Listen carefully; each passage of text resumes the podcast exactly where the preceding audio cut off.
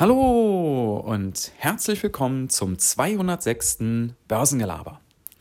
Warum ist es eigentlich so schwer, in fallenden Märkten zuzukaufen? Da will ich euch heute mal mehrere Punkte nennen, die man da im Kopf behalten musste, muss, ähm, die man einfach, naja, berücksichtigen sollte. Und dann fällt es vielleicht auch ein wenig leichter, wenn man sich dessen bewusst ist. Das erste ist, die, das Marktsentiment. Ich habe es ja schon mal in einer früheren Episode angesprochen. Das Marktsentiment ist so etwas wie die Brille, mit der im, in dem Moment gerade auf die Börse geschaut wird, auf die Nachrichten, die da kommen. Und im Moment, ihr wisst es alle, ist das Marktsentiment schlecht. Um nicht zu sagen grottenschlecht. ja, die Brille ist tiefschwarz mit, mit Sternchen, mit ein paar Blutspritzern, ich weiß es nicht. Ja, also ihr wisst, was ich meine. Und in solchen Zeiten ist es natürlich schwer daran zu glauben, dass der Markt sich wieder erholen wird. Dass wir in ein, zwei Jahren wieder wo ganz anders stehen werden, mit großer Wahrscheinlichkeit. Mit kleinerer Wahrscheinlichkeit wird es noch, noch etwas länger dauern. Aber irgendwann wird der Markt wieder neue Hochs machen. Und das ist eben genau der Punkt, den man, den man wissen muss. Wenn in den guten Marktphasen, denkt man an das letzte Jahr, wie viele haben da gesagt, Mensch, wenn die Aktie nochmal auf den Kurs kommt oder wenn der Bitcoin nochmal dahin kommt, dann kaufe ich aber richtig nach. Ja? Und jetzt ist es soweit. Jetzt haben wir bei vielen Werten und gerade erst, gerade erst recht im Kryptobereich meiner Meinung nach Kaufkurse. Und jetzt kaufen aber viele nicht, weil eben die Nachrichtenlage auch richtig grottenschlecht ist. Ja, da ist eben nicht Friede, Freude, Eierkuchen und jeder denkt sich, ja, nächste Woche geht es wieder hoch. Nein, da wird über Pleiten geredet, da wird über ähm, schlechte Zahlen geredet, über Projekte, die vielleicht doch nicht so gut sind, Unternehmen, deren Geschäftsmodell im Moment überhaupt nicht mehr funktioniert und, und, und. Ja.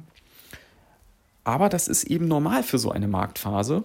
Und man muss sich darüber klar sein, sobald das irgendwann wieder dreht, dann wird über die gleichen Dinge auf einmal wieder ganz anders berichtet und wird anders drauf geschaut, dann wird auch wieder das Positive gesehen. Also das ist das Marktsentiment. Das zweite ist, die eigene Depotgröße hat einen großen Einfluss. Da hat mich vor einiger Zeit schon der Nils von Nils Invest, das ist ein Kontakt bei Twitter, grüß dich Nils an der Stelle, der hat mich da mal darauf aufmerksam gemacht, dass das ein wichtiger Punkt ist. Wenn ich ein kleines Depot habe von, sagen wir mal, 1000 Euro, ich habe gerade erst angefangen oder ich probiere mich da erstmal aus. Und dann geht es mal 20, 30 Prozent runter.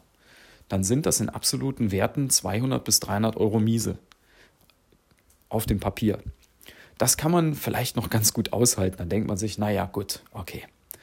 Wenn ich aber ein Depot habe von 50.000 und dann geht es mal 20, 30 Prozent runter, dann wird es langsam ungemütlich. Dann steht da auf einmal 10 oder sogar 15.000 Euro Minus. Das sind etliche Monatsgehälter. Da kommt man dann schon langsam ins Grübeln, dann wird es ungemütlich. Also das ist eine Sache, da muss man reinwachsen mit der Zeit. Das äh, geht nicht von heute auf morgen, da braucht man auch Erfahrung. So ein Depot wächst ja mit der Zeit und da wächst man dann auch rein, dass man daran gewöhnt ist, wenn man mal guckt, oh, jetzt ist es auf einmal vierstellig im Minus oder im Plus, ja, oder vielleicht irgendwann sogar fünfstellig. Das muss man, das muss man kennen. Und deshalb ist es für Leute, die schon länger dabei sind und ein größeres Depot haben und die jetzt vielleicht auch richtig fett im Minus sind auf dem Papier, für die ist es umso schwerer dann zu sagen, ah, jetzt stecke ich da noch was rein. Ja. Und das Dritte darf man nicht vergessen, im Moment, wir haben eine sehr hohe Inflation und das schon seit einiger Zeit, ja, schon seit Monaten. Und das merkt jeder von uns mittlerweile im Portemonnaie ja, an der Zapfsäule im Supermarkt. Und da haben viele schlichtweg das Geld nicht, um zu investieren. Oder denken sich, ah, soll ich jetzt wirklich meinen letzten Notgroschen da noch reinpacken? Nein, das sollte man dann nicht. Also man sollte schon eine gewisse Cash-Reserve, sollte man sich zurückhalten, dass man ein paar Monate auch ohne Einkommen klar kommen würde und nicht gleich pleite ist. Das sollte man auf jeden Fall machen. Und wenn das eben wenn das eben dann an diese Reserven schon geht, weil man ansonsten im Monat alles im Supermarkt latzen muss oder an der Zapfsäule, dann wird das auch nichts mit dem Nachkaufen. Ja? Und das ist dann auch nicht schlimm. Also ihr seht, es ist gar nicht so einfach mit diesem Nachkaufen. Man muss da echt Nerven aus Stahl haben im Moment. Ja? Und eben auch den nötigen Cash. Ja, wir werden sehen, wie sich es in den nächsten Monaten entwickelt. Ich rechne damit, dass wir äh, dass alles noch durchwachsen bleiben wird. Das wird nicht so sein wie vor zwei Jahren bei Corona, dass nach ein paar Wochen alles wieder buff nach oben und dann äh, wieder Party, sondern das wird jetzt schon noch eine Weile durchwachsen bleiben.